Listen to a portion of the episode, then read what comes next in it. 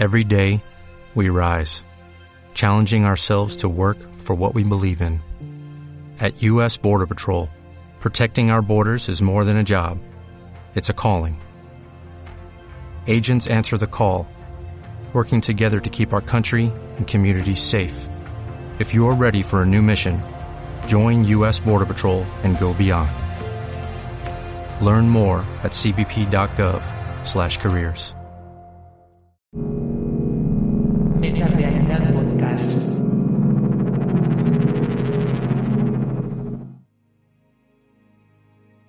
Sin dilación voy a empezar porque hay mucho que contar sobre la representación en el puente, sexo, raza y género en Star Trek.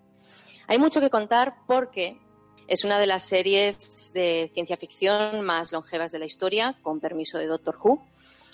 Y hay muchísimo que decir. Star Trek eh, empezó por la idea de una persona, un visionario, una persona que quería hacer algo diferente en un medio que era nuevo, que era la televisión. El título de la charla tiene un poco de trampa porque es representación en el puente y explico por qué. El tema es súper amplio. Podría hacer 15 charlas, hacer tres libros, o sea, hay un montón de, de documentación, principalmente por el tema de que lleva 50 años la serie. Digo que tiene trampa porque voy a hablar de la representación básicamente en el puente de mando. La gente que está, los personajes que están en el puente de mando de la serie original de Star Trek. Porque es la semilla, la idea que tenía Gene Roddenberry, donde plantó todo. ¿Qué pasa con, con Star Trek? Pues que es ciencia ficción y como toda ficción especulativa, muchas veces utiliza la metáfora para hablarnos de cosas que están pasando en el mundo real. Entonces, en Star Trek se supone que es una utopía, donde ya no tenemos problemas en la Tierra, donde ya no hay sexismo, no hay racismo. Entonces nos vamos afuera a buscar los problemas. Nos vamos a, descubrir el espacio y allí encontramos otras culturas que chocan con, nuestra idea de, la vida, de la libertad. Y esa es la metáfora. Con esas culturas se habla de, lo que estaba pasando en la Tierra de verdad. Pero esa es otra historia, eso sería para otra charla y hoy vamos a hablar de la representación en el puente. Entonces empezaremos hablando de Gene Roddenberry. ¿Quién era este señor? Pues este señor nació en El Paso el 19 de agosto de 1921 y murió en Santa Mónica el 24 de octubre de 1991. Fue un guionista y productor norteamericano y es importante saber un poquito sobre él porque como creadores, las cosas que hacemos normalmente son un reflejo, un autorretrato de, de nosotros mismos. Con lo cual, ¿quién era Jim Roddenberry? Pues él tenía formación militar como aviador, estuvo en la Segunda Guerra Mundial, tiene varias medallas del ejército. También después trabajó como piloto comercial mientras estudiaba literatura en la Universidad de Columbia. No perdía el tiempo. Luego sobrevivió a tres accidentes aéreos que también darían para una charla y decidió en 1948 dejar la aviación para ser escritor, sobre todo escritor de televisión. Él vio la televisión y dijo, esto es revolucionario, esto llega a todos los, hogares, con esto yo podría cambiar el mundo. En 1949 trabaja en la Policía de Los Ángeles mientras eh, se dedica a intentar ser escritor eh, ya con, con, un sueldo, etcétera, etcétera. Y en 1956 ya deja la policía y se concentra definitivamente en escribir. Igual que es importante saber quién era Jim Roddenberry para saber eh, lo que hizo, por qué lo hizo, también es muy importante al hablar de, una obra artística, hablar del contexto histórico. Igual que eh, lo que hacemos es un autorretrato de quién somos, también es de el tiempo en el que fue escrito o que fue hecho y también el lugar. Entonces, ¿qué pasaba en Estados Unidos en los años 60? Pues tenemos varias cosas destacables que nos pueden llevar a ver por qué esta persona hizo Star Trek. Estaba la Guerra Fría entre Estados Unidos y la Unión Soviética. Había una crisis, eh, hubo la crisis de los misiles de Cuba y el peligro de la guerra nuclear, y la gente tenía mucho miedo con esto. Empezaron los movimientos por los derechos civiles, tanto los afroamericanos como los asiáticos, también la gente homosexual.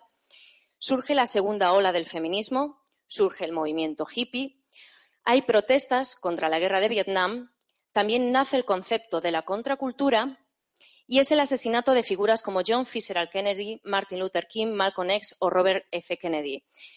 Eh, son personas que, que se atrevían a ver el mundo de otra manera algunos de ellos con esperanza de poder cambiar las cosas de forma pacífica. Que los asesinasen también fue un duro golpe para mucha gente. Y si ya estaban con ellos a la hora de querer cambiar el mundo, pues cuando los mataron dijeron, bueno, pues voy a seguir yo con su legado. Y también estábamos en el momento de la carrera espacial contra la Unión Soviética, estaban ahí Estados Unidos y, ellos, llegando a la Luna, Estados Unidos, en 1969. Entonces ahora cogemos la biografía de Jim Roddenberry, el contexto histórico, lo metemos en una coctelera y tenemos esta visión. Estas son palabras de Jim Roddenberry. Hay un mañana, si no termina todo con una luz inmensa de una bomba, en el que la raza humana está mejorando, en el que tenemos cosas de las que estar orgullosos. En aquellos días en los que ni siquiera podías poner personas de color en televisión, yo no solo puse a una persona negra, puse a una mujer negra que era una oficial. Tratamos temas como la mezcla de razas en nuestra nave espacial, o si las mujeres podían tomar el mando, y conmocionamos a la audiencia al decir que sí a esas cuestiones. Siento mucho afecto por los asiáticos, por todo lo que hacen y el papel importante que tienen en este mundo, así que no podía crear un grupo de gente de la Tierra sin incluirlos. La lucha no ha terminado. Los prejuicios no se van a desvanecer en el aire. Nosotros somos los que tenemos que hacer que ocurra, porque la aventura humana no ha hecho más que comenzar. Eso es nuestra serie de televisión. Entonces, ¿qué ocurre? Que cuando las personas empezaban a experimentar con la televisión como un medio nuevo, a ver qué podían hacer, este hombre lo hizo con esta visión. ¿Y qué creó? Creó Star Trek, que no es más que una metáfora de la Tierra en una nave espacial. ¿Y cómo empezó Star Trek? Pues como muchas series, hacen un episodio piloto que luego se emite o no, pero es lo que tú le das a la productora para a ver si quiere comprar o no el, el proyecto.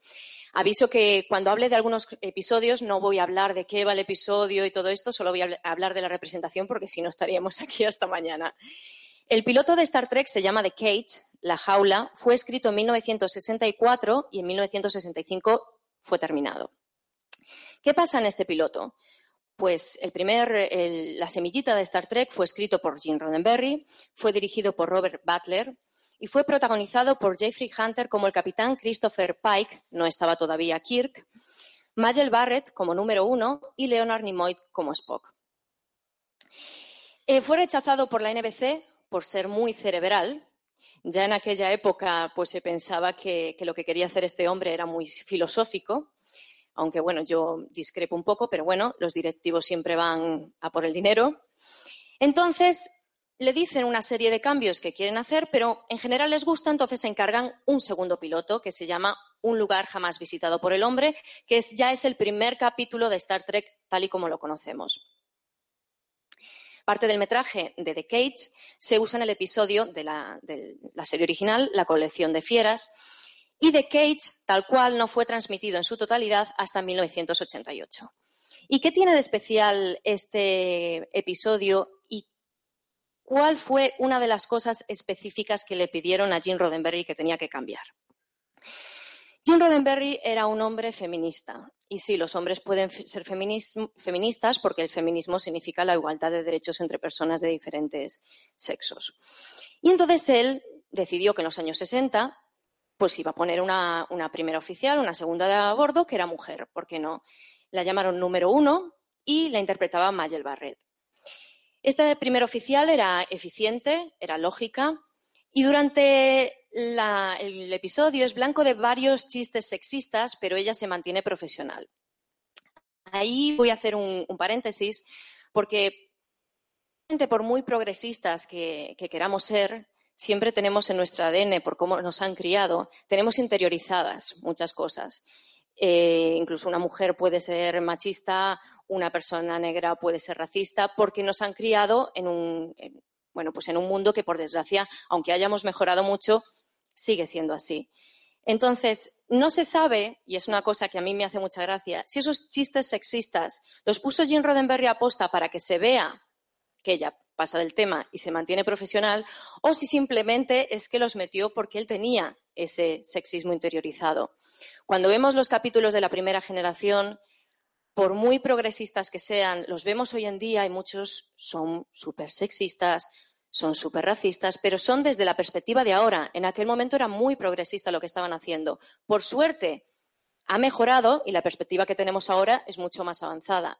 Y si estamos hablando ahora de Star Trek es precisamente porque es una de las series de televisión que ayudó a que eso ocurriese. Ella, el personaje de, número uno, no fue aceptada por el público en los pases previos, tanto, como, tanto los hombres como las mujeres.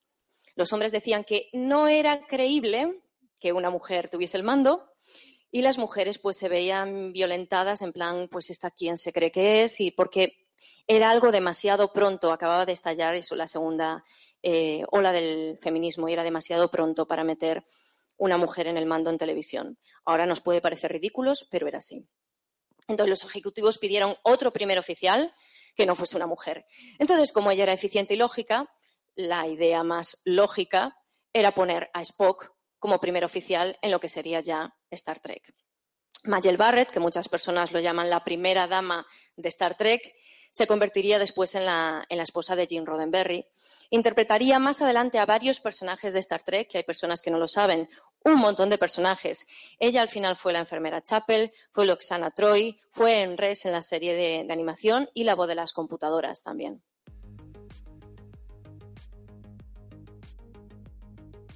Y aquí llegamos a la serie original, la serie original que iba a emitirse durante cinco años, al final solo se emitió tres temporadas, tres años, desde 1966 hasta 1969, por lo que se canceló, que ya hablaremos del tema.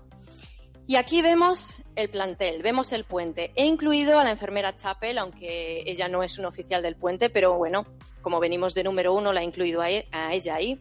Además, para que se vea también que no hay un efecto pitufina. Había más mujeres que Uhura en, Star Trek con papeles que eran importantes. ¿Qué tenemos aquí? Pues una idea de, intentar mostrar la diversidad de la Tierra en una utopía en la que ya se habían superado esas cosas, como decíamos.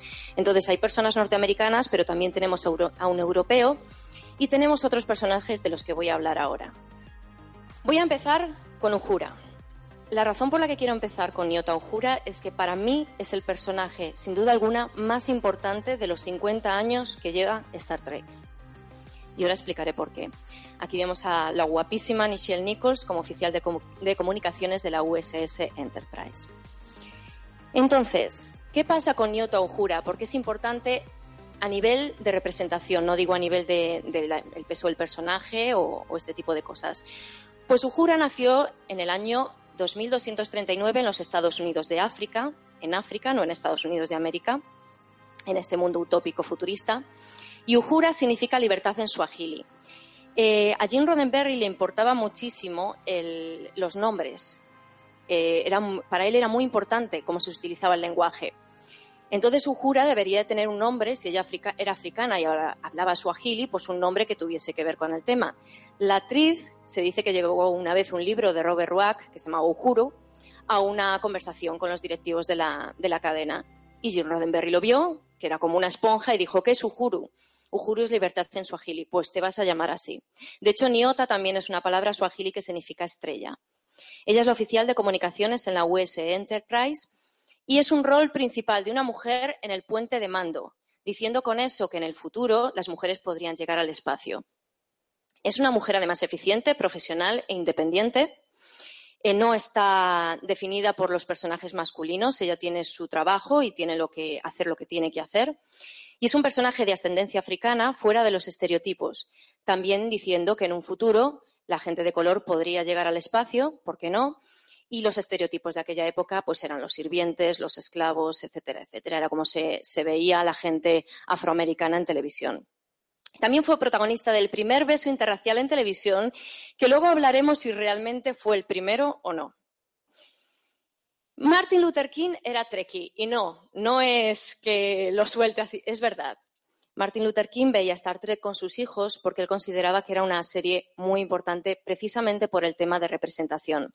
Y Martin Luther King le dijo, bueno, supongo que todos sabemos quién es Martin Luther King, no tengo que decirlo, si no mal vamos, le dijo a la actriz, no lo entiendes, por primera vez somos vistos como deberíamos ser vistos. No tienes un papel de negra, tienes un papel de igual.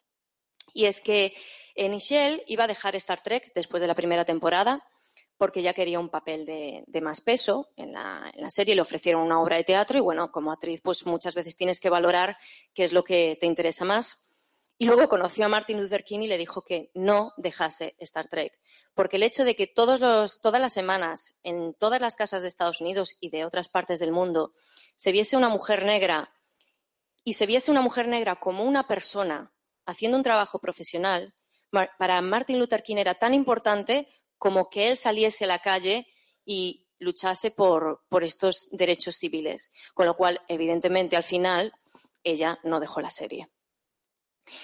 Y es que este personaje fue una inspiración en las artes, que, eh, bueno, yo supongo que por la edad que tiene todos aquí, todos sabemos quién es Guppy Wolver.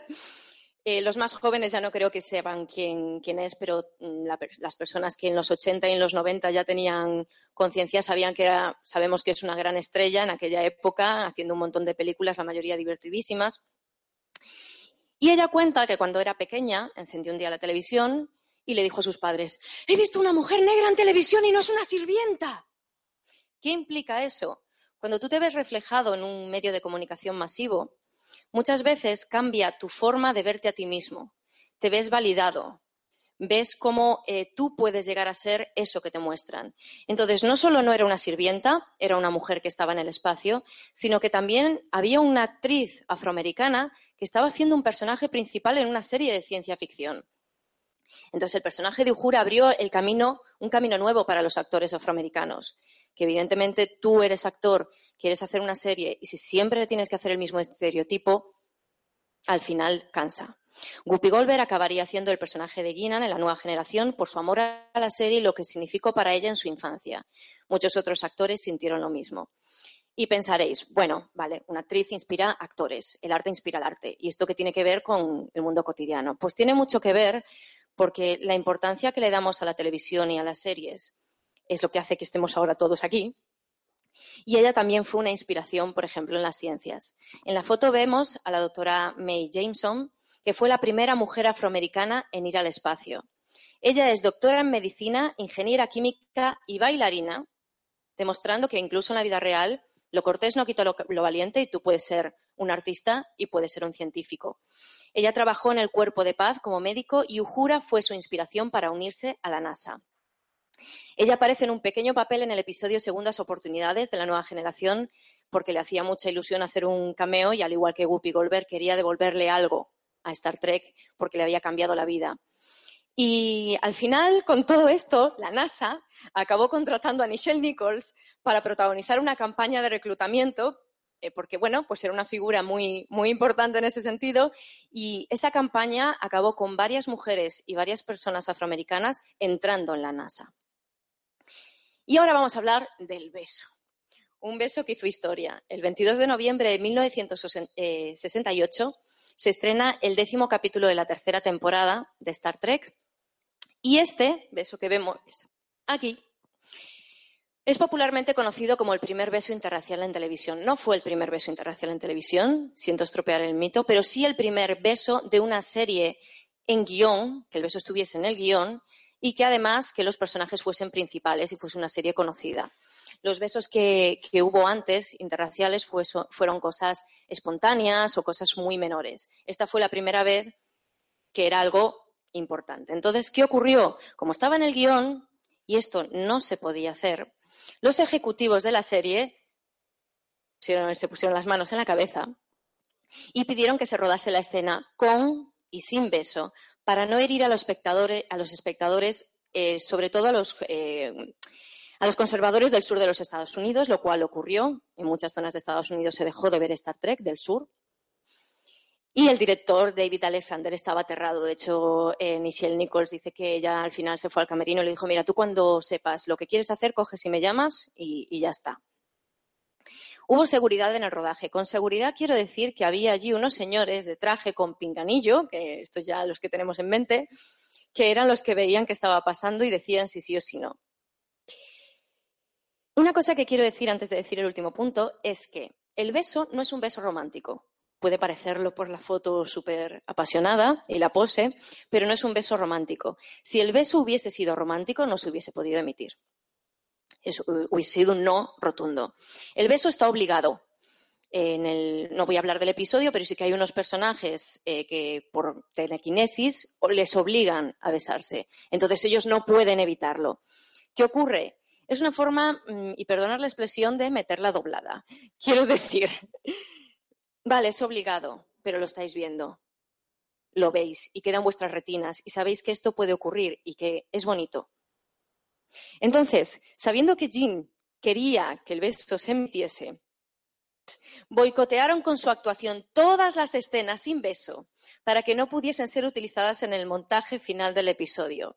Se dice que, sobre todo William Sadler se ponía bizco en todas las escenas eh, sin beso, eh, pues miraba la cámara y se ponía bizco y exageraba más de lo normal.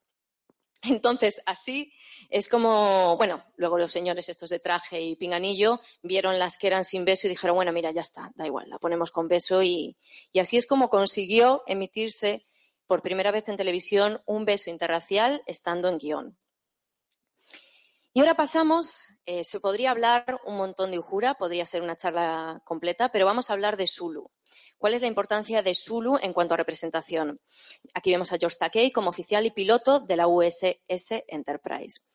¿Qué sabemos de Zulu, el personaje? Pues nació en el año 2230 en San Francisco. ¿Por qué San Francisco y no Japón, por ejemplo?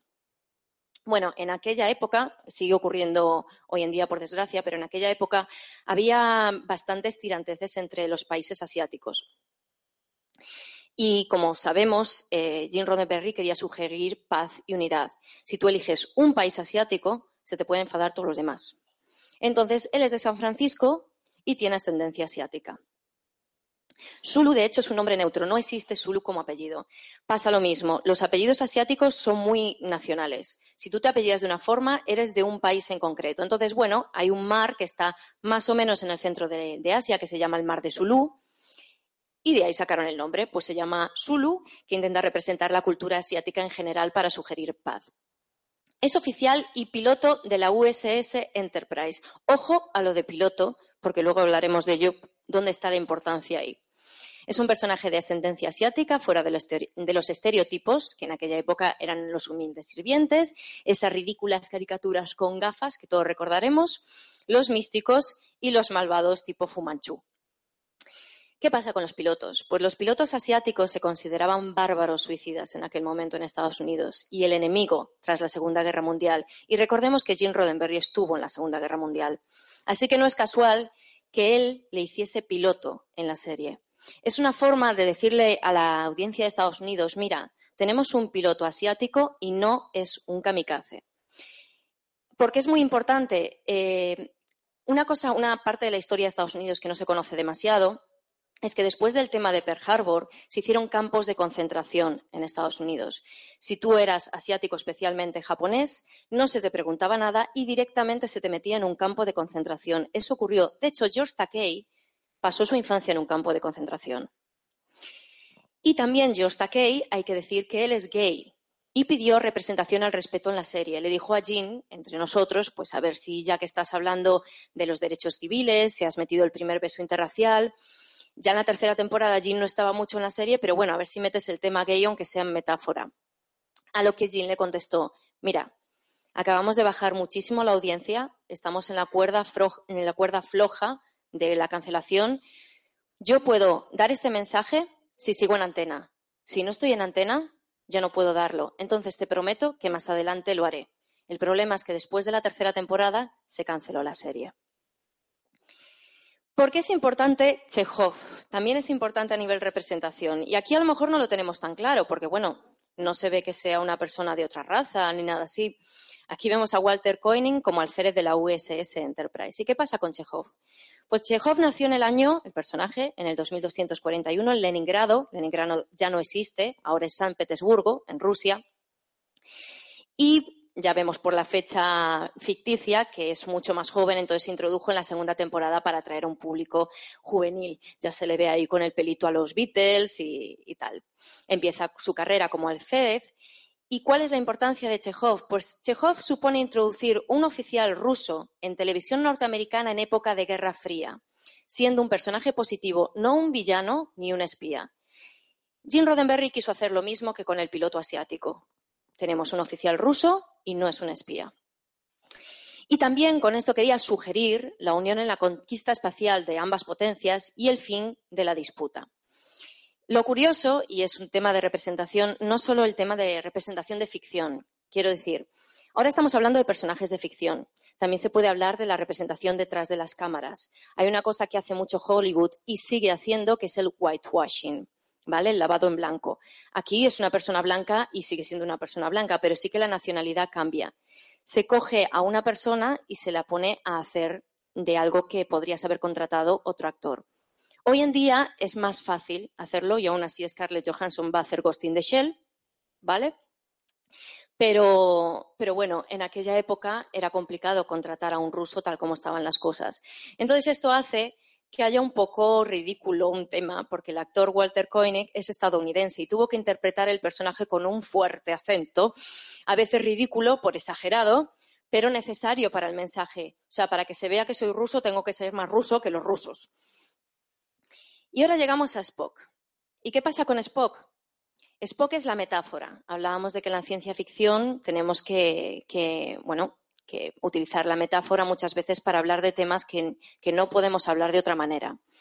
Entonces, aquí vemos a Leonard Nimoy como primer oficial científico en la USS Enterprise y de Spock no hay mucho que decir porque todo el mundo lo conoce.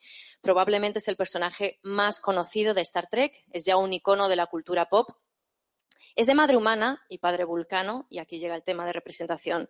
Spock es una metáfora del mestizaje en una época en la que no podía explorarse el tema de forma más explícita. Era imposible.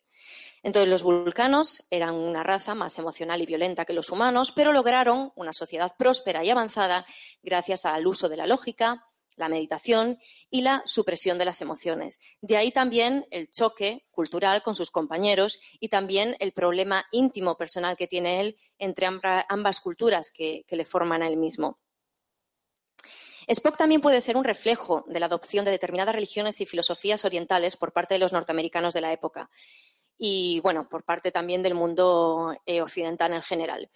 Quiero decir, ahora es muy normal que yo me vaya a yoga, pero en los años 60 era algo que estaba empezando a, instaurarse en, Occidente. También es vegetariano, que viene también de ese tipo de filosofías orientales. Y ahora voy a también hacer un paréntesis. Es asexual excepto por el ponfar. Expliquemos, bueno, yo creo que todos los que están aquí saben qué es el ponfar, pero igual los que nos están viendo en Internet no. Sobre todo los que conozcan a Spock por eh, las nuevas películas, por el reboot, no saben lo que es el ponfar. El ponfar es algo que le ocurre, es una especie de celo que tienen los vulcanos, que cada siete años tienen, que, tienen unos ocho días para reproducirse o si no se mueren y se ponen súper violentos. Eh, recomiendo, si alguien no lo ha visto, el capítulo Among Time sobre el tema. Entonces, ¿qué ocurre para ellos tal como son de lógicos? Por lógica, esto es un tabú muy grande, les da vergüenza pero lo que sí ocurre con los vulcanos eh, es que entre Ponfar y Ponfar sí que pueden ser sexualmente activos, pero Spock no lo es. Por lo menos en la serie no se muestra. Él es una persona que no tiene ese, interés, ese impulso sexual. Entonces, hay un grupo dentro de, de, las personas de LGTB. De hecho, mm, en el LGTB no está. Muchas veces la gente pone el LGTBAQ, según las siglas que le pongas que es las personas que son asexuales. Es otra condición de orientación sexual, el ser asexual, el no tener esa, bueno, esa necesidad. Entonces, para mucha gente, y esto no es algo que quisiese hacer, aquí ya entramos en algo que no quiso hacer directamente Jim Roddenberry, no, no entró en su mente, pero sí que Spock se convirtió en un icono de la sexualidad para muchas personas que jamás en su vida se vieron representados y siguen sin verse representados en, en televisión, en, bueno, en ficción en general. Y luego ya aparte totalmente, se convirtió en un icono gay. Eso ya no tiene nada que ver ni siquiera con el personaje tal como lo hizo Jim Roddenberry, tiene que ver con el fanfiction. Porque si una cosa hizo que Star Trek lleve 50 años, es el fanfiction, es la gente que, ha hecho pues fanfiction escrito o ha hecho series o ha hecho películas, algunas incluso bastante mejores que las oficiales. Y en aquella época, en los años 60, empezó mucho el tema de hacer fanfiction en el que dos personajes masculinos eran algo más que amigos. Y ocurría con Spock y Kirk. Ya sabemos todos qué tipo de fanfiction digo. Y para mucha gente Spock se convirtió en un icono gay, que es algo que vino de rebote, no es algo que quisiese hacer Jim Roddenberry. Pero ¿qué ocurre? tenemos esta... Todo esto a la gente le encanta, pero llega la cancelación. ¿Por qué la cancelan? Se supone que por el tema de que no gustaba a la cantidad de gente necesaria. Pero evidentemente a la gente que le gustaba, le gustaba mucho, si no, no estaríamos hoy aquí. Esta foto es bastante histórica, es de una manifestación en contra de la cancelación de Star Trek en la NBC. Antes de especular y decir muchas cosas sobre el tema, prefiero leer directamente de este libro, que no sé si en Gigames lo tienen, pero si lo tienen, comprarlo es la salida. No sé si lo tenéis aquí. El Soy Spock de Leonard Nimoy en este libro habla muy claramente de por qué fue la cancelación. Entonces, directamente os leeré, no todo lo que dice, porque es un capítulo entero, pero sí que os voy a comentar algo, porque es la forma más clara de, de verlo. Y dice así. En plena segunda temporada de Star Trek, la NBC comenzó a dar indicios de que iba a cancelar la serie. Al parecer, la audiencia no era lo bastante buena para convencerles de su popularidad, a pesar de las toneladas de correo y la atención mediática que generaba Star Trek. La cadena defendía que la serie había adquirido estatus de culto con un público intenso y vociferante, pero limitado en cantidad. Vamos, lo que hoy en día llamaríamos una serie nicho. Por suerte, una fan preocupada llamada Bio Trimble, o sonará lo del Trimble, estaba en otra onda. Su marido y ella organizaron una campaña de correo y las numerosas cartas que llegaron a la NBC tuvieron el efecto deseado. La cadena accedió a renovar Star Trek para una tercera temporada. Si fuese hoy en día sería el hashtag salvar Star Trek. Cuando esto ocurrió, los ejecutivos de la, de la, cadena prometieron a Roddenberry una excelente franja horaria, los lunes a las siete y media. Animado por el voto de confianza, Jim juró supervisar personalmente cada guion y que el tercer año sería el mejor de todos. El futuro de Star Trek nunca había pintado mejor. Pero una serie de desafortunados eventos conspiraron contra su éxito y contra la calidad de los episodios. Para empezar, la NBC rompió la promesa que le había hecho a Jim y cambió la franja horaria de Star Trek de la envidiable lunes a las siete y media a los viernes a las 10 de la noche, un momento en el que los espectadores jóvenes no estarían en casa. Curioso, Roddenberry amenazó con irse de la serie si le cambiaban la franja horaria y la NBC le retó a hacerlo. Y Roddenberry se vio obligado a llevar a cabo su propia amenaza. Aunque técnicamente seguía teniendo estatus de productor ejecutivo, su nombre aparecía en los créditos, se fue del estudio. Además de todo esto, la NBC recortó drásticamente el presupuesto de Star Trek. La difícil franja horaria y la, reducción de fondos no era la situación ideal. Los ánimos tampoco estaban en su mejor momento tras la partida de Jim. El nuevo showrunner, que de aquella no se llamaba showrunner, pero ahora sabemos lo que es un showrunner, entró en Star Trek con ideas muy claras de cómo había que cambiarlo. Abduciendo que Star Trek era demasiado cerebral para la mayoría de los espectadores, pues mira, menos ideas, más acción física, más escenas de lucha. Vamos, que cuando la NBC pidió que cambiasen el piloto y cambiaron a Pike a Pine por Kirk, ya se metió al típico héroe pulp de aventuras, mujeriego, héroe de acción, pues ahora quería más, más todavía. Entonces, la tercera temporada de Star Trek se inició con Spock's Brain, el cerebro de Spock, una terrible muestra de lo que estaba por llegar. El episodio tenía agujeros de lógica tan grandes que podrían haber alojado una nave estelar sin problemas, Vamos, como películas de hoy en día como Prometheus, por ejemplo. Cuando la serie estaba en su mejor momento, los argumentos trataban de ideas emocionantes, profundas, incluso relevantes sobre la condición humana. Y lo que es igualmente importante es que los personajes se iban desarrollando al mismo tiempo. Aprendimos cosas de ellos y acabamos cogiéndoles cariño al verles tomar decisiones difíciles. Por desgracia, durante el tercer año, las definiciones claras entre los personajes comenzaron a erosionarse. Spock se enamoró, comió carne, rebuznó cual burro y bailó flamenco y olé. Y comentó abiertamente el ciclo de siete años de reproducción de los vulcanos, el Ponfar, sobre el cual, en Among Time, el capítulo que hablábamos antes, un mortificado Spock se había negado a hablar incluso con su mejor amigo Kirk, pero en la tercera temporada se lo comenta a una mujer en un inapropiado filtreo. Entonces un apenado Leonard Nimoy dice, tengo mucho cariño a Star Trek y al personaje de Spock. Asistir a su decadencia fue doloroso para mí. hay obras, sobre todo en el campo de las artes, que simplemente rellenan el tiempo y el espacio. Sí, pueden aplacar temporalmente a los jefes y pagar las facturas, pero con el paso del tiempo caen en el olvido. Porque el trabajo significativo, el que se hace con cuidado, atención y cariño, por el trabajo en sí en lugar de por la aprobación del público, incluidas las audiencias, es el que perdura. Episodios de Star Trek como el emocionante The City of the Age of Forever o el poético Amon Time siguen teniendo la misma relevancia y el mismo impacto en el público actual que en los telespectadores de los 60. Creo que no hay nada más que añadir sobre el tema. Pero sí quiero añadir ahora una cosa sobre representación, y es lo que decía antes. Detrás de las cámaras. Hemos hablado de la representación de los personajes de ficción en el puente. Pero es muy importante que también haya una diversidad en los creadores. Es algo por lo que se sigue luchando también, incluso ahora mismo en Hollywood. ¿Por qué? Porque está muy bien que tú me pongas la careta del personaje delante, que es diverso, pero si me lo está escribiendo la misma persona, al final serán las mismas historias desde el mismo punto de vista.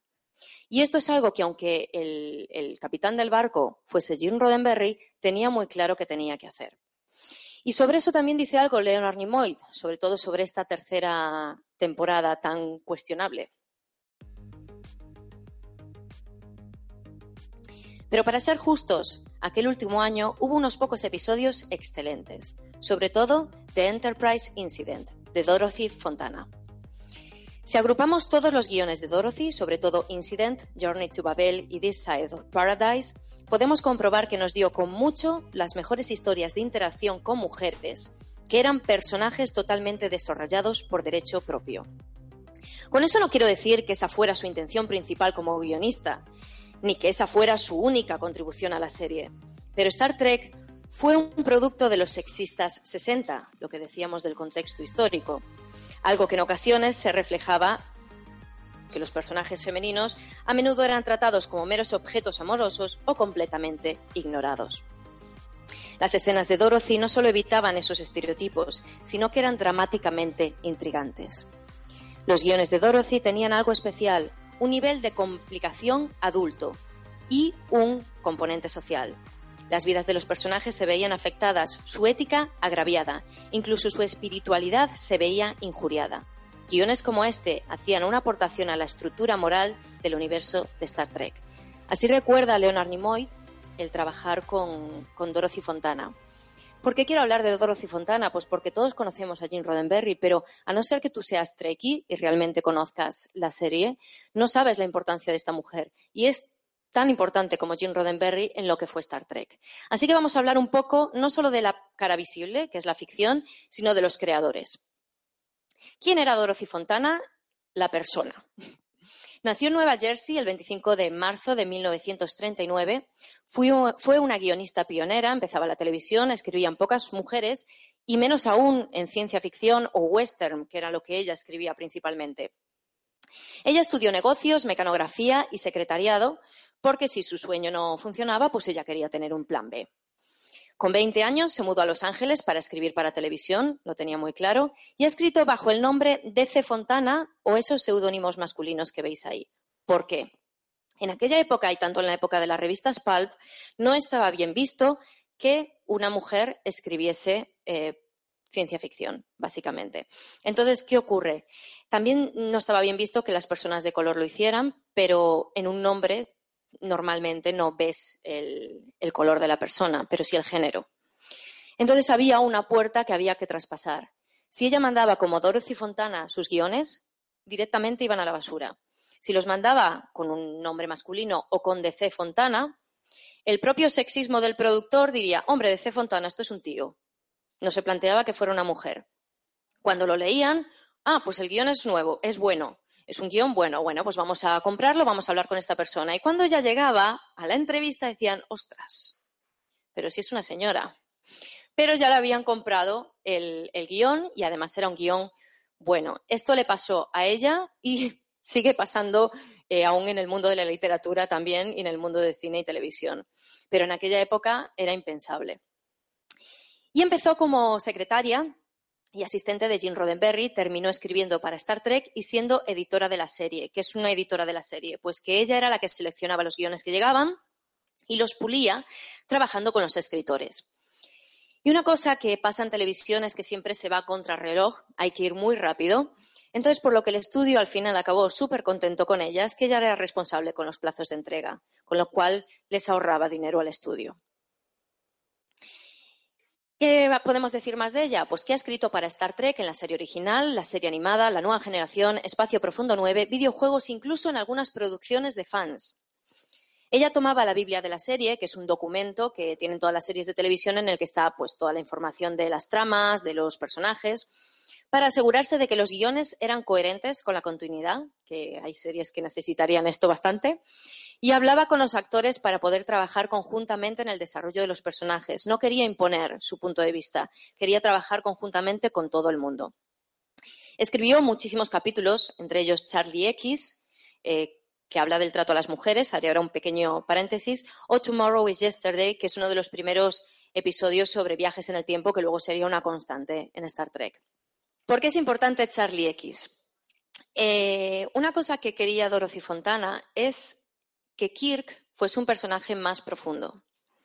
Para ella estaba muy, era muy importante esa parte comercial de la serie, ese héroe, aventurero, pulp y tal. Pero ella decía que, eh, al igual que era importante hacer que los otros personajes que siempre eran estereotipos fuesen personas, también era importante que Kirk fuese una persona. El, héroe machito no es una persona, es un estereotipo igualmente. Eh, la representación es importante para todos. No es, que no es que estemos pidiendo solo mejores personajes femeninos y mejores personajes de, minorías, que sí, porque son los que mm, mm, más problema tienen para ser representados, sino que también el hombre blanco heterosexual muchas veces es un personaje de cartón piedra. Entonces, ¿qué pasa en Charlie X? Es un capítulo en el que hay un chaval muy jovencito que nunca ha visto a una mujer, se encapricha de una y la trata mal, pero muy mal. Y es Kirk el que le dice, no, chaval, así no se trata a las mujeres, se trata con respeto. Claro, que todos recordamos en nuestra, nuestra memoria colectiva que Kirk era un mujeriego y tal, pero bueno, lo cortés no quita lo valiente. Gracias a Dorothy Fontana, si lo pensamos, cuando Kirk se enamora, no cuando tiene un rollete. Cuando Kirk se enamora de una mujer, es una mujer independiente, una mujer que es eh, normalmente muy inteligente, de hecho más inteligente que él, y una mujer profesional. En aquella época, eso era impensable. Eh, es un hombre que, en lugar de sentirse intimidado por ese tipo de mujer, eso es lo que le gusta y eso es por lo que se enamora de esa mujer. Aún hoy en día hay muchos hombres que, no pueden con, eso. Entonces, el incluir eso en el, personaje de, Kirk hacía que fuese mucho más profundo. Tengamos en cuenta que a pesar de ser la parte comercial y el héroe, el héroe Pulp, era el líder de una comunidad de gente diversa en el espacio, con lo cual tenía que tener eso y se lo debemos a ella. También le debemos algo que fue la principal responsable del desarrollo del personaje de Spock, con episodios como Viaje a Babel, donde vemos a sus padres por primera vez. Porque ella decía, vale, vamos a hablar del mestizaje, pero no podemos decir, vale, es mestizo y ya está tenemos que ver de dónde sale, quiénes son sus padres, cuál es el conflicto. Y lo hicimos gracias a ella. Fue activista por los derechos de la mujer y la exigencia de un sueldo igualitario, igual trabajo, igual sueldo, que se empezó a decir en aquella época con la segunda ola del feminismo. Y, por desgracia, sigue sin ocurrir así. Sin ir más lejos, hace unos meses Jennifer Lawrence, que es una gran estrella de Hollywood, explicaba cómo cobra el 21% menos que sus eh, compañeros masculinos por hacer eh, un papel similar en una película. Sigue pasando, pero en los años 60 más. Ella hablaba abiertamente también de los problemas de sexismo, aún en una serie tan progresista en cuanto a representación. ¿Qué ocurre? Vale, ella tenía mucho poder en Star Trek, pero no tenía la decisión final. Entonces hay capítulos que, bueno, eh, son un poco cuestionables. Entonces ella decía, cuestionable el, el lado mujeriego del personaje de Kirk, por lo que ya hemos dicho, o la facilidad con la que mujeres profesionales eran tentadas por psicópatas carismáticos, como en el capítulo Semilla Espacial con la primera aparición de Khan. Semilla Espacial es un capítulo muy interesante porque es la primera vez que sale Khan y es uno de los mm, villanos más carismáticos de Star Trek, por no decir el más carismático, pero el capítulo en sí chirría mucho porque es tremendamente sexista. Entonces, ¿qué ocurre si tú, en el capítulo ocurre que una historiadora se queda fascinada con Khan porque es un hombre que viene congelado del pasado y es historia viva? Entonces, olvida su trabajo, olvida quién es para estar con él, aunque él la trata fatal. Hombre, es un poco cuestionable. Entonces, ella ante esas cosas no se callaba, aun sabiendo que, bueno, pues a lo mejor le podían echar o lo que fuera. No, no, no. Ella lo decía. Su labor continuó con aún mayor responsabilidad en la serie animada. Existe una serie animada Star Trek, que hay gente que no lo sabe o la obvia, existe, y hablaremos de ella. Eh, Jim confiaba tanto en ella que le encargó escribir el episodio piloto de la nueva generación cuando consiguieron una nueva serie con mayor presupuesto. Y en esa serie fue la responsable de desarrollar el personaje de Worf, un Klingon que ha sido criado por humanos, tratando de nuevo el tema de la mezcla cultural y lo que te define como persona. Algo que, que, es diferente a lo de Spock, es como el símil aquí sería, por ejemplo, hay muchos españoles que han adoptado niñas chinas pues eh, esa persona que viene de una cultura que casi no conoce y llega a una nueva, que es en la que se ha criado, tiene que encontrar su, personalidad, quién es, eh, y es lo que pasaba con Worf. Tal vez algunos no habéis oído hablar de Dorothy Fontana hasta ahora, es una lástima, una lástima me alegro de haberosla presentado, pero que no sorprenda que tal vez moldeó vuestra infancia o la de vuestros padres, depende de la, de la edad que tengáis.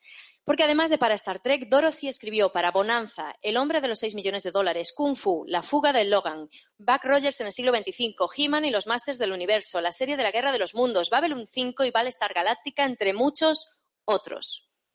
Esta señora es importante.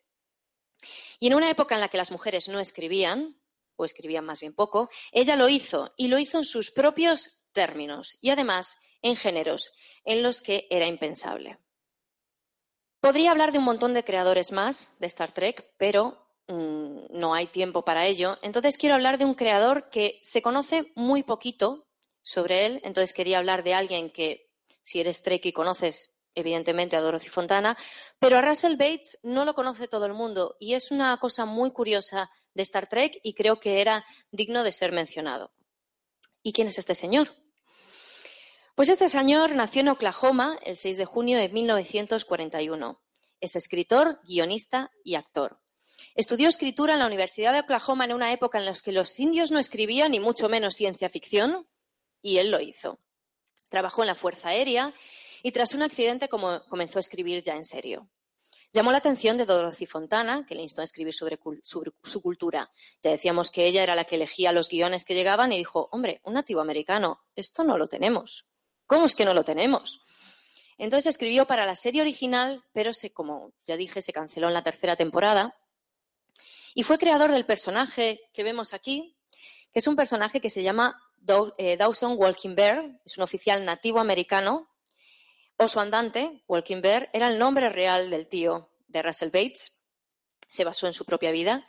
Y Gene Roddenberry reconoció, eh, y se lo dijo a Russell Bates y lo reconoció públicamente, que aún en su afán de representación había olvidado a los verdaderos nativos de América y romper ese estereotipo. Es una cosa que me gusta mucho de la mayoría de estos creadores comprometidos con su visión, que cuando la cagan, lo dicen. De hecho, dicen, dímelo cuando la cago para poder arreglarlo. Y eso lo hizo Jim Roddenberry. Los estereotipos de los indios americanos, eh, de los nativos americanos en aquella época era o el salvaje violento, o el salvaje inocente que más bien tonto, o el místico que está con la naturaleza. Esto en los años 60 es un poco mentira, porque los nativos americanos, igual que todos los demás, son personas y estábamos ya en 1960. Entonces, él vino para cambiar esto. Este es un episodio de la serie animada, como decía mucha gente, la obvia, pero duró dos temporadas y fue lo que hizo terminar con esa aventura de cinco años de, la, del primer Star Trek. Y también hizo que en los años 70 la gente aún recordase Star Trek y luego pudiese resurgir con las películas. Eh, eh, este capítulo se emitió el 5 de octubre de 1974, es el quinto de la segunda temporada. Este título, que es tan afilado como el diente de una serpiente, es una frase de Shakespeare, de hecho, y está escrito por Russell Bates y David Wise. Cuando Dorothy Fontana le dijo, escribe sobre, sobre los nativos americanos, ¿qué es lo que te preocupa?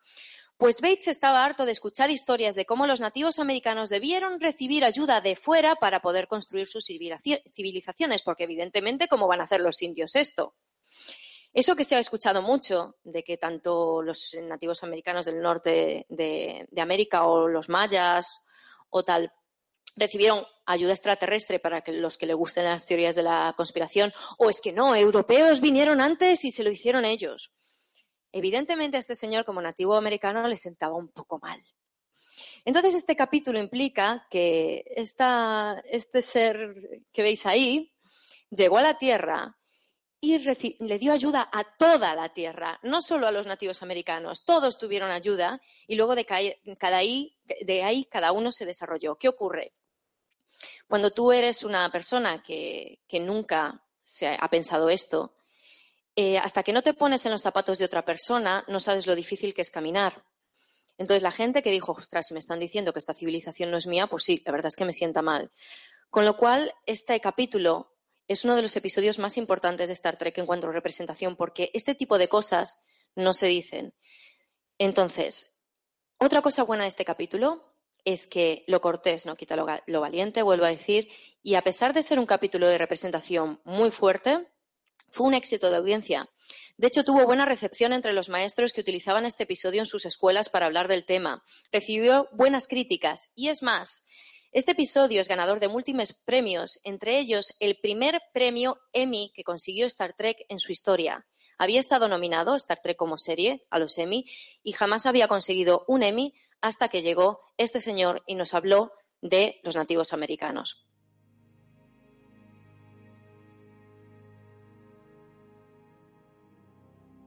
Después de la serie original y del final con, esta serie animada, llegó el legado en cine. Salió Star Wars, a todo el mundo le encantó Star Wars, y Paramount dijo, ostras, pues nosotros tenemos algo así, ¿no? Bueno, pues vamos a hacer unas películas. Entonces decidieron hacer las películas. Aquí, como veis, solo están las originales. Ahora, ahora voy a hablar del reboot. Y aquí tenemos las películas que son de la serie original y de la nueva generación. No voy a hablar de ninguna de las películas, por el mero hecho de que yo considero que Star Trek no es un, producto del cine. Star Trek es un producto de televisión. El, mensaje y el tipo de historias que quiere dar Star Trek no caben en una película de una hora y media, a no ser que hagas películas como hace ahora Marvel, que es una serie de televisión en cine. Pero, pero tal como se hacen normalmente las, las películas, no. Y el legado en televisión es lo que realmente es interesante de, Star Trek. Aquí tenemos los otros capitanes de Star Trek. Tenemos al capitán Picard, que está aquí, que es de la nueva generación. Tenemos al comandante Cisco, que no es capitán, es comandante, de Espacio Profundo 9. Tenemos a la capitana de Voyager. Y tenemos al capitán Archer de Enterprise. Voy a decir solo cuatro apuntes de cómo la semilla de, de Jim Roddenberry germinó. Que conste que podría hacer de cada una de las, de las series una charla completa. Sobre, sobre, la nueva generación, quiero decir que Jim Roddenberry trabajó en la nueva generación hasta su muerte, con lo cual los cambios que Dorothy Fontana y él hicieron en la nueva generación fueron un intentar mejorar lo que habíamos hecho con la otra en una época que ya eh, pues había avanzado un poco el tema de representación o lo que podía eso no hacer en televisión. Entonces se cambió, por ejemplo, el principio.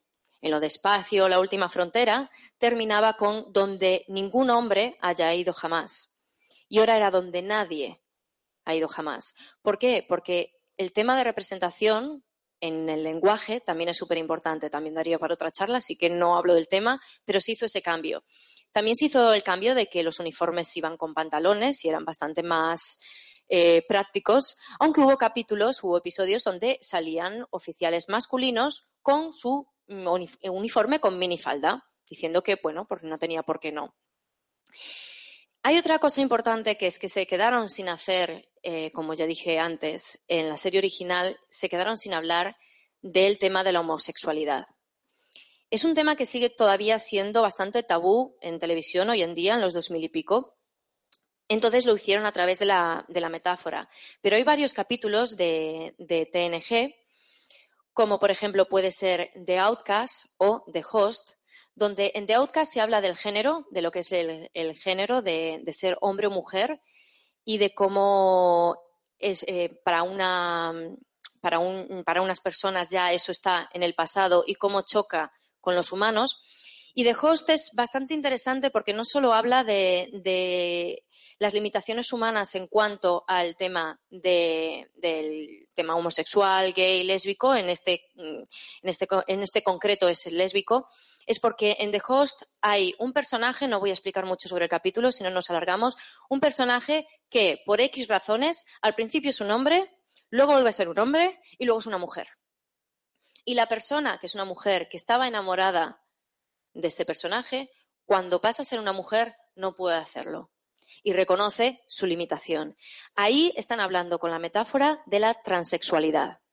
Y es algo que en la época que, que es TNG, pues está bastante avanzado. Evidentemente, con un capitán negro, estamos hablando de una representación mayor de una minoría en Estados Unidos.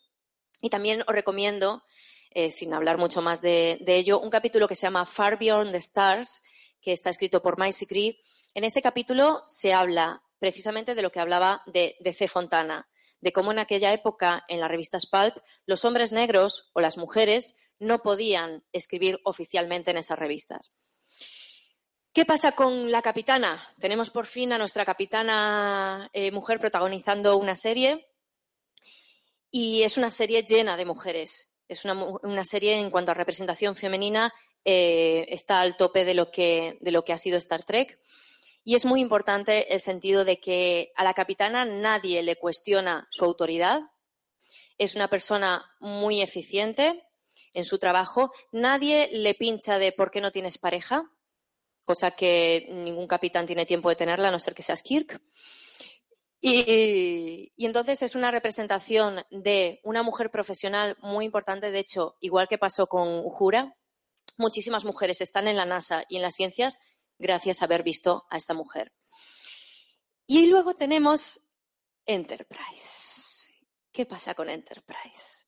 Hay mucha gente que Enterprise la considera que no es Star Trek. Yo no estoy de acuerdo. A mí me gusta Enterprise y creo que intentaron continuar con lo que quería hacer Jim Roddenberry. El problema es que ya eran los dos mil y pico y Hollywood funciona de otra forma. Ahora eh, no somos tan inocentes. Entonces, si, si compramos una franquicia y metemos dinero en esa franquicia, vamos a intentar acoger algo y hacerlo masivo.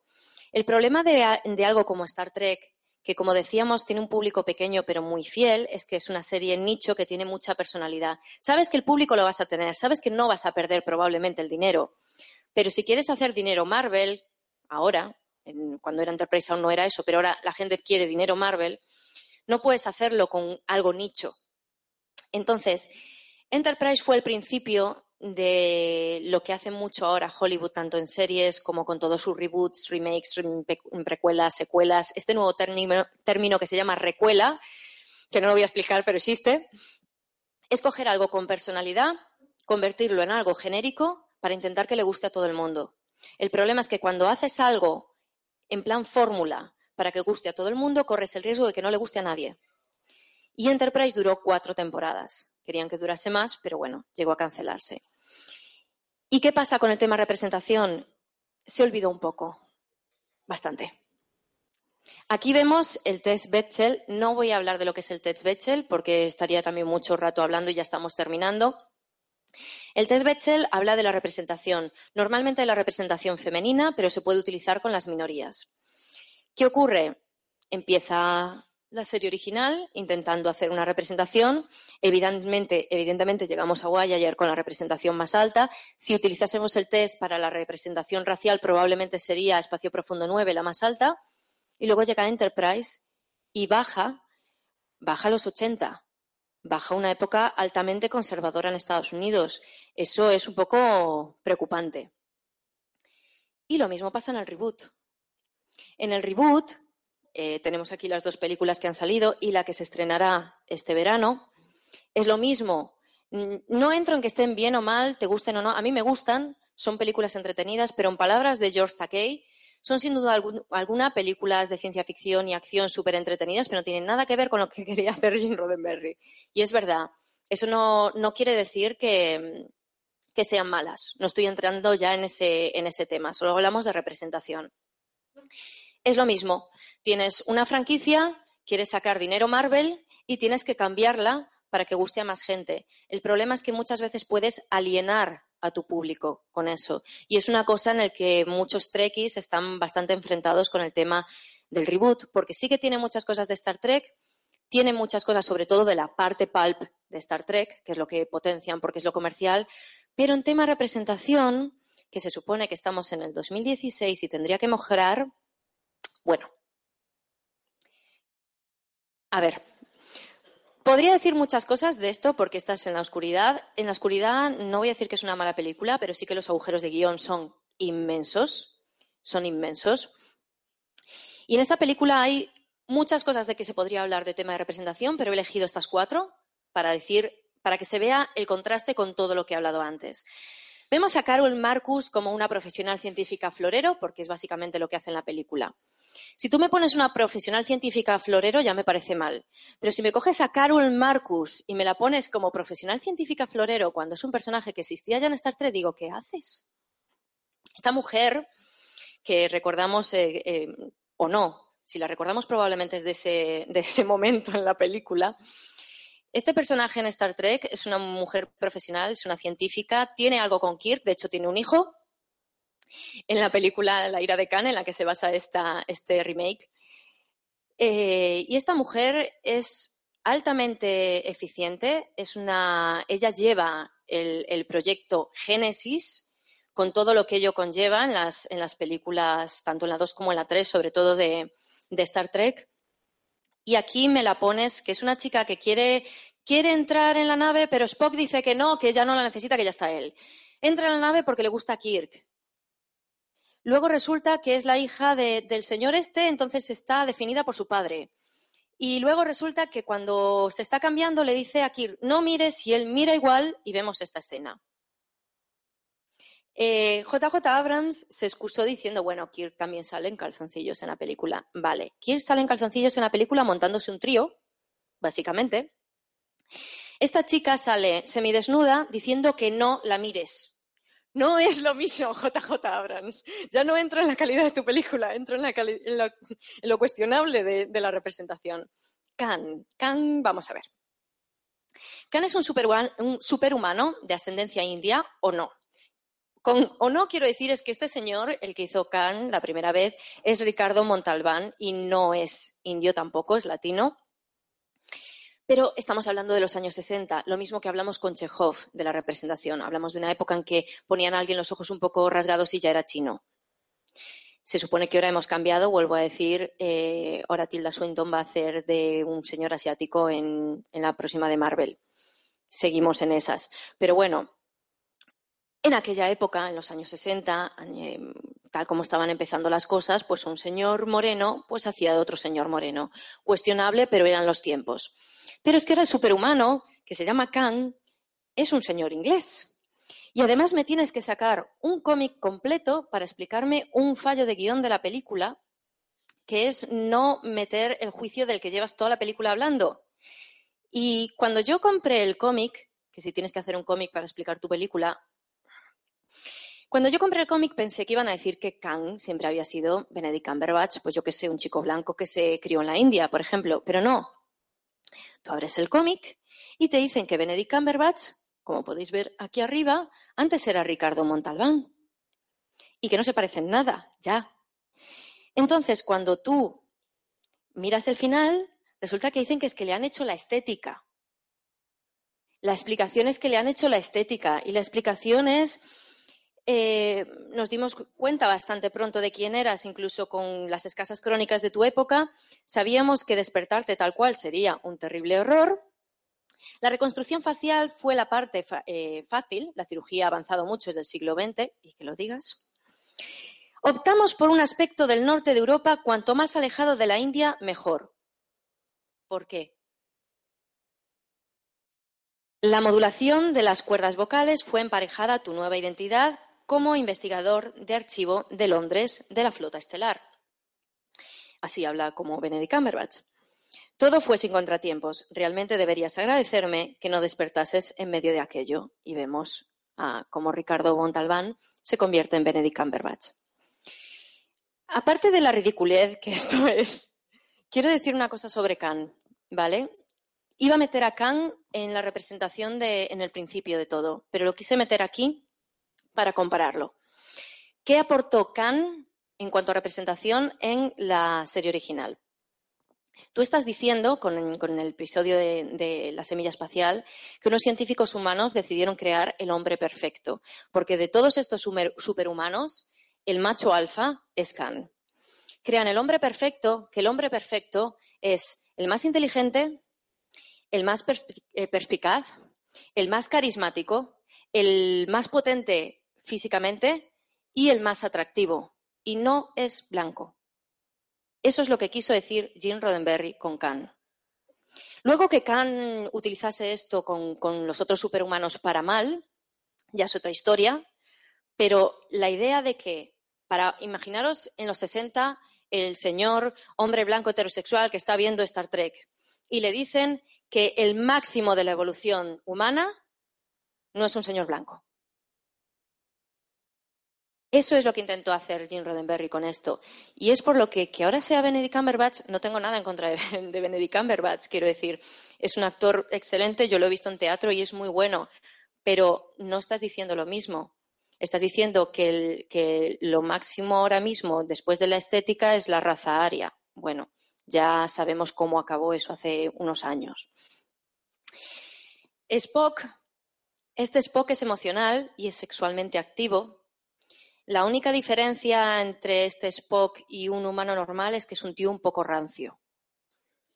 No es un, vulcano realmente. O sea, conocemos, como Spock no conocemos tanta gente, pero como Spock, el, el del reboot, sí. Yo entiendo que hizo JJ Abrams una cosa súper, súper, súper inteligente y muy bien hecha, que es en la película del 2009 hacer una línea temporal nueva y los personajes son míos y hago lo que quiero. Es muy inteligente. Pero claro, no hay ponfar, es sexualmente activo y cambias bastante el personaje porque es muy emocional. De hecho, le haces gritar a El Khan. Y quien más rabia me da casi es Ujura. Porque he hablado de Ujura como el personaje que a nivel representación yo creo que es más importante, que es un hito en, televisión. Y tenemos una Ujura dependiente y poco profesional. Eh, ¿Qué ocurre con, con Ujura, especialmente en esta película? A ver, antiguamente tú a la gente le decías, ¿quién es su jura? Y aparte de, decirte la negra, porque la gente te habla así, también te dirían que es el oficial de comunicaciones. Probablemente tú ahora le preguntas a un chaval quién es su jura, la novia de Spock. Sí, ocurre. ¿Por qué? Es normal. Tú en esta película, en, en la oscuridad, me los mandas a una, a una misión súper importante. Y como Jura está cabreada con Spock, se pone a discutir con él en plan novela romántica, una discusión amorosa que no viene a cuento en medio de una misión, que es denigrar un profesional. Y cuando llegan a la misión, habla cuatro cosas en Klingon, que es un momento de brillar, y de repente ya hay tiros. Con lo cual nadie se acuerda de que Jura habló en Klingon en esta película.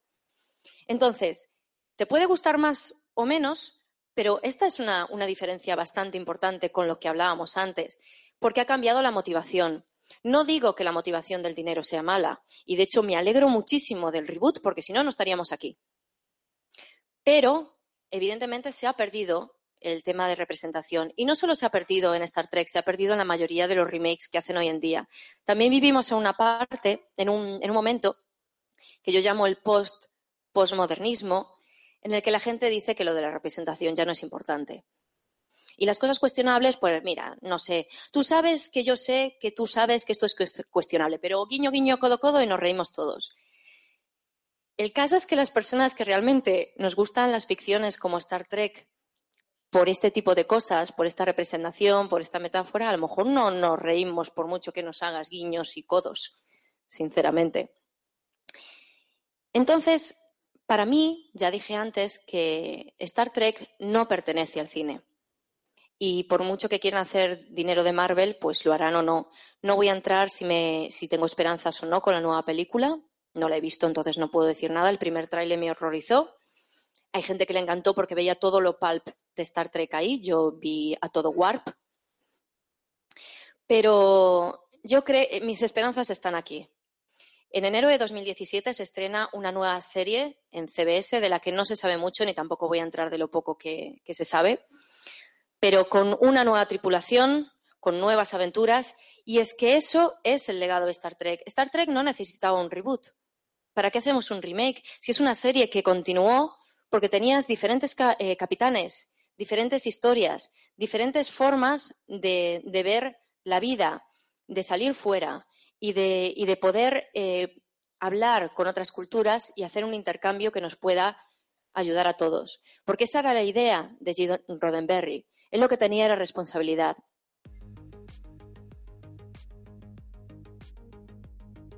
Y aquí estamos los fans de, Star Trek, tanto los que nos dedicamos a, hacer cosas creativas como los que no, con el día a día podemos eh, conseguir llevar el legado de Gene Roddenberry allá donde vayamos, tanto con nuestras relaciones personales como con nuestro trabajo. Porque como él dijo, y ya dije al principio, la lucha no ha terminado, los prejuicios no se van a desvanecer en el aire, nosotros somos los que tenemos que hacer que ocurra porque la aventura humana no ha hecho más que comenzar. Cambiar el mundo es responsabilidad de todos. Muchas gracias.